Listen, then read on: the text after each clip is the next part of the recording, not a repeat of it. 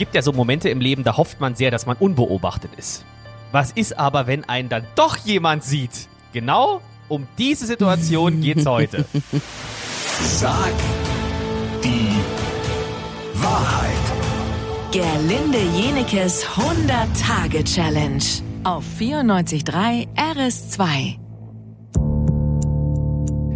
Steffi aus Schöneberg hat dazu nämlich eine Frage an dich, liebe Gerlinde. Ja. Sie möchte von dir wissen, gab es schon mal einen Ort, an dem du dachtest, hoffentlich sieht mich hier niemand? Ja. Da gibt's ganz viele Situationen, wo ich mich dann nachgefragt habe, oh Gott, warum bin ich nicht einfach am Boden versunken? Ich glaube, einer meiner äh, schönsten peinlichen äh, Orte, an denen ich lieber verschwunden gewesen wäre, war äh, vor vielen, vielen Jahren, das war mein allererster Freund, das ist wirklich lange her, da war ich vielleicht 18. Und ähm, wir waren relativ frisch zusammen und er nahm Ja. mich mit auf eine Geburtstagsparty eines Freundes von ihm. Und ich kannte Ja. da keinen Menschen. Ne? War mir eh schon unangenehm, da mitzugehen. Ihn kannte ich nun auch noch nicht so gut.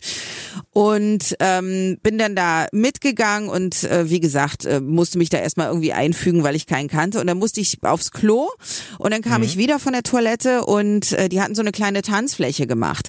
Und niemand hat getanzt. Und dann dachte ich, naja gut, vielleicht breche ich mal das Eis und fange an, ein bisschen rumzutanzen.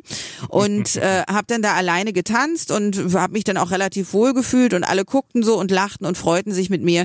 Und äh, irgendwann, wirklich Minuten später, ist mir aufgefallen, dass ich nach der Toilette mein Kleid nicht richtig runtergezogen habe, sondern es hing noch oben in der Strumpfhose. Und aus der Strumpfhose hing na vielleicht noch ein Meter Klopapier. Und ich habe Oh da die ganze Zeit ja und dann habe ich auch noch eine Madonna-Imitation gemacht. Das war wirklich sehr sehr unangenehm. Da stehst du, denkst, alle lachen mit dir und mögen dich und dann lachen die nur und trauen sich aber nicht dir zu sagen, dass du äh, hinten äh, dein, dein ganzer Hintern, äh, dass der zu sehen ist. Und seitdem denke ich, man muss das den Leuten wirklich sagen, wenn sie sowas haben. Man muss ihnen nicht sagen, deine Frisur sieht heute blöd aus, aber man könnte Menschen vielleicht sagen, entschuldige bitte, du blamierst dich hier gerade, weil dir ein halber Meter äh, Toilettenpapier hinten aus der Hose rausguckt. Unangenehm bis heute, muss ich sagen. Wie oft gehen die Berliner und Brandenburger fremd?